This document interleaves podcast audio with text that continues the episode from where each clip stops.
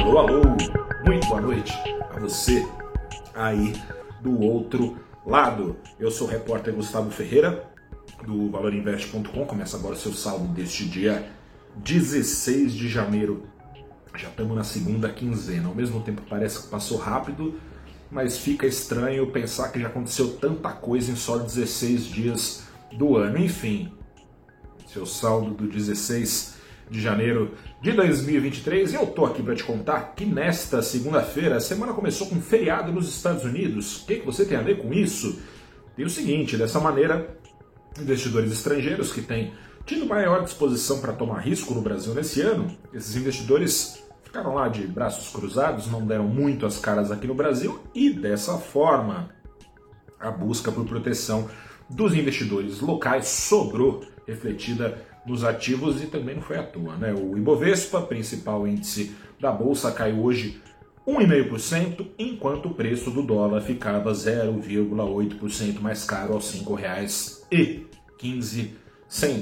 Seguinte, ela, sempre ela, a incerteza fiscal, ela está latente. A apresentação de um pacote fiscal pelo ministro da Fazenda, Fernando Haddad, na semana passada, por si só, essa apresentação foi lida como positiva pelos negociantes, pelos analistas, pelos gestores, pelos economistas, patati patatá. Mas o diabo mora nos detalhes. Boa parte das medidas são na direção correta, porém é incerto que elas se concretizem.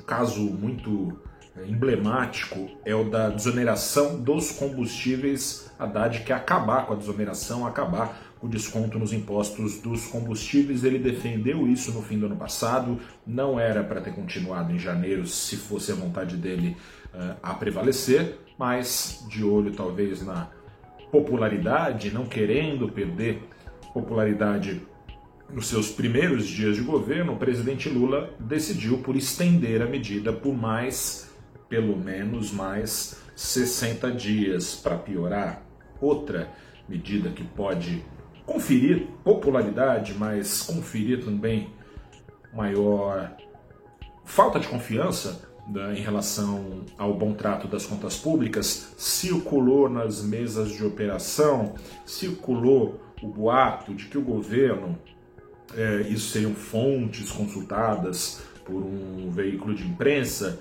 boato de que o governo se prepara para aumentar o salário mínimo acima de R$ 1.320, que é o valor que foi aprovado no orçamento ali quando foi aprovada a PEC da transição. Na última semana, nos últimos dias, nem mesmo esse valor entrou em vigor. Entrou um valor de R$ 1.302, valor esse validado no antigo governo, decidido pelo antigo governo, validado nesse motivo conforme defendia o ministro da Fazenda, Fernando Haddad, reduzir a pressão de gastos com aposentadorias. Declarações do presidente Lula na semana passada, talvez tão descabidas quanto essa eventual medida descabida, sobretudo se comparado ao, se comparado ao posicionamento recente do ministro Haddad, ajudam a dar essas declarações ajudam a dar um ar de verdade para esse boato. Lula defendia na semana passada a troca, o ajuste fiscal que ele pretendia era o seguinte: a troca da palavra gasto por investimento, como se essa questão semântica resolvesse uma questão matemática.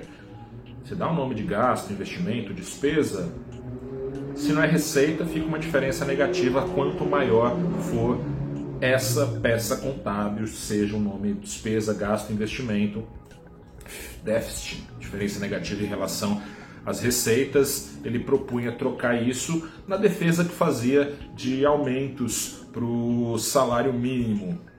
Ou seja, bate um boato desse, o mercado acaba embarcando. De quebra a esse quadro fiscal incerto, um quadro corporativo incerto pesou, e por falar em quebra, né, pesou eh, no pregão o escândalo envolvendo a Americanas, ganhou um novo capítulo na sexta-feira passada, depois do pregão, refletido hoje na sessão, ajudou a afugentar investidores da Bolsa já tendo caído 70% na semana passada, a ação da Americanas que caía sob o impacto de um rombo de 20 bilhões que do nada descobriram, né? Ninguém viu. descobriram nos seus balanços, os papéis da varejista abriram a semana com uma queda de 38% sob o impacto da notícia de uma dívida admitida pela empresa de 40 bilhões de reais, não só admitida pela empresa. A companhia conseguiu na justiça na noite, na noite da sexta-feira passada uma medida tutelar que libera a empresa de pagar essas dívidas por 30 dias. No fim do prazo, terá de se decidir se vai ou não entrar em recuperação judicial na tentativa de evitar quebradeira, falência. Desde o começo dessa novela, desse escândalo, deste evento, a ação da Americanas caiu. Estava cravada em 12 reais, caiu para abaixo de 2 reais só, está em promoção. Agora tem que ver se tem louco que topa comprar, né? Louco não, né? Corajoso. Vamos ver, né? Se os próximos eventos justificam então aproveitar essa promoção. Trazer aqui para você alguns outros papéis que se deram bem e se deram mal com essa história. Hoje, por exemplo, o papel da Magalu, concorrente da Americana, subiu mais de 12%. O papel da Via, dona de Casas Bahia, coisa e tal, subiu quase, quase não, mais de 10%, 10,5%. Por que subiram? Porque se Americanas quebrar, e o risco parece ser real, essas empresas devem aproveitar e abocanhar uma fatia do mercado que hoje eh, elas não têm, ou seja, mais consumo de seus produtos, maiores receitas. Quem pagou o pato? Pagou o pato quem é credor da Americanas. Alguns bancos, três em especial, caíram com relativa força. Suas ações hoje na bolsa, maior credor, maior queda do credor Santander, uma queda hoje de mais de 4%. Ações do Bradesco, queda de 3%, mesma magnitude para as ações do banco BTG Pactual. Vai ter muita água para rolar aí no meio desses 30 dias que já estão correndo desde a sexta-feira passada e você, é claro, Acompanhe detalhes no valorinvest.com. Grande abraço, boa semana, que seja mais calma do que tem sido essas duas primeiras semanas que acabaram aí de 2023. Vamos ver. Um grande abraço, boa noite, até a próxima, tchau.